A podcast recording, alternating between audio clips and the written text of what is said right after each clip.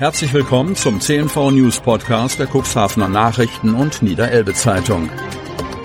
In einer täglichen Zusammenfassung erhalten Sie von Montag bis Samstag die wichtigsten Nachrichten in einem kompakten Format von sechs bis acht Minuten Länge. Am Mikrofon Dieter Büge. Mäuseskandal. Nachbarbetriebe der betroffenen Aldi-Filiale in Cuxhaven äußern sich.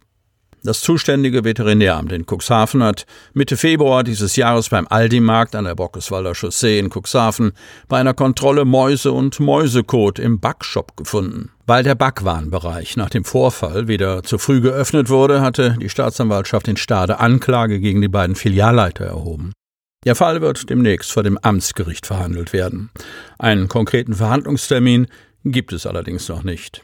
Lebensmittelbetriebe sind grundsätzlich dazu verpflichtet, ein Schadnagermonitoring zu betreiben, das in den meisten Fällen durch professionelle Firmen durchgeführt wird. Sollte ein Befall durch Mäuse oder andere Schadnager festgestellt werden, leitet der verantwortliche Lebensmittelunternehmer Maßnahmen zur Bekämpfung ein, erklärt dazu auf Anfrage die Pressesprecherin des Landkreises Simone Starke. Aus Sicht der Überwachungsbehörde wird in solchen Fällen geprüft, inwieweit ein Risiko für den Verbraucher durch mögliche Kreuzkontamination besteht und leitet dementsprechend Maßnahmen ein. Da in dem großen Geschäftshaus an der Bockeswalder Chaussee neben dem genannten Aldi-Markt auch der Lebensmittelhändler Kombi einen großen Markt betreibt, lag für unser Medienhaus die Frage nahe, wie es sich in den Geschäften in unmittelbarer Nähe mit den kleinen Säugern verhält. Sind auch dort schon Mäuse gesichtet worden? Drei bis vier Wochen ist es her, dass eine Maus dem Cuxhavener Bernd Kutschora im Kassenbereich des Kombi-Verbrauchermarktes laut eigener Aussage beinahe über die Füße lief. Etwa 30 bis 40 Zentimeter von ihm entfernt sei das Nagetier unter einer Palette am Ende der Kasse gelaufen. Danach habe er die Maus aus den Augen verloren. Ich habe mir nichts dabei gedacht, versicherte 71-Jährige. Ich habe nicht sofort an eine Plage oder ähnliches gedacht und es als nicht schlimm empfunden. Er ging davon aus, dass es sich um eine Ausnahme handle. Früher hatten wir im Betrieb auch ab und zu mal eine Maus, aber das war keine Plage, erinnert sich der Rentner an seine berufliche Zeit im Hafen. Von den Beobachtungen, die Bernd Kutschorra gemacht hat, will die Kombi Verbrauchermarkt GmbH nichts wissen. Auf Nachfrage sagt Unternehmenssprecher Johannes Boken, uns ist der Vorfall im Kombi-Verbrauchermarkt in Cuxhaven nicht bekannt. Auf die Frage, ob es schon einmal einen Schädlingsbefall in der Cuxhavener Kombi-Filiale gab, heißt es, es gab in der Vergangenheit keine Vorfälle mit Blick auf Schädlingsbekämpfung in unserem Markt. Konditormeister Jörg Itjen, der im Eingangsbereich des Kombimarkts eine Bäckerei mit Kaffee betreibt, sagt, wir arbeiten seit vielen Jahren mit einer Fachfirma zusammen, die regelmäßig alle unsere Filialen kontrolliert, erklärt Itjen, der von einem Schädlingsbekämpfer erfahren hat, dass es in diesem Jahr besonders viele Mäuse gibt. Die Mäusepopulation soll in diesem Jahr sehr hoch sein. Ich wage einmal zu behaupten, dass es ohne Maus im Haus, gerade in größeren Geschäften, zurzeit schwierig ist. Die Fachfirma, die Jörg Itjen in seinen Filialen und Backstuben einsetzt, arbeitet mit sogenannten Fraßködern. Diese werden vorsorglich ausgelegt. Die Köder werden nach einem regelmäßigen Schema kontrolliert. Wenn es zu einem sogenannten Befall kommt, dann wird mit einem speziellen Mittel gegen die Mäuse gearbeitet, berichtet Itjen, der von einem Vitamin gehört hat, das die Blutgerinnung der Mäuse negativ beeinflusst.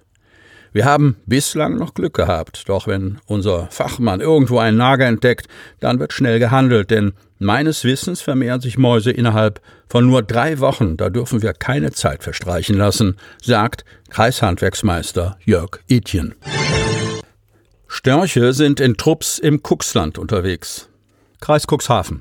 Seit einigen Wochen lassen sich Störche in größeren Gruppen beobachten, die Trupps genannt werden. Warum sie das tun und wie es um die Störche steht, erzählt Udo Hilfers, Landschaftswart des Landkreises Wesermarsch für den Weißstorch. Hilfers leitet die Storchenpflegestation in der Gemeinde Berne im Landkreis Wesermarsch. Auch dort merke er, dass in diesem Jahr deutlich mehr Störche unterwegs sind. Dass die Anzahl der Störche so gestiegen ist, hat einen einfachen Grund. Sie hatten optimale Bedingungen bei der Brut- und Jungaufzucht. Erst war es recht nass, das heißt, dass es viele Würmer für die kleinen Störche gab. Als sie aus dem Gröbsten raus waren, gab es ausreichend Mäuse und später, als es erneut regnete, wieder viele Würmer, erklärte der Storchexperte. Hinzu kommt, dass es in diesem Jahr eine hohe Anzahl an brutreifen Störchen gab, die in ihre Heimat zurückgekehrt sind. Hilfers erinnert, 2019 war bereits ein starkes Jahr mit vielen flüggen Jungstörchen. Diese kehren oft schon nach zwei Jahren ins Brutgebiet zurück. Erfolgreich brüten können die Störche allerdings erst ab drei Jahren oder älter.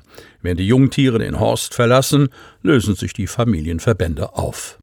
Der Storchexperte erklärt, wenn die jungen Störche flügge sind, schließen sie sich mit anderen Altersgenossen und auch erwachsenen Störchen zusammen. In der Brutsaison leben die Störche als Paar zusammen. Aber bevor die Störche überhaupt einen Partner gefunden haben, durchqueren sie häufig in sogenannten Nichtbrütergruppen die Region. Auch in Afrika schießen sich die Störche in Gruppen zusammen, so Udo Hilfers. Das größte Nahrungsangebot finden die Vögel auf feuchten Wiesen, doch auch auf intensiv genutzten landwirtschaftlichen Flächen werden die gefiederten Tiere fündig. Mäuse, Regenwürmer, die Larven der Wiesenschnake, Frösche und anderes Kleingetier stehen oben auf dem Speiseplan des Storchs, weiß der Experte.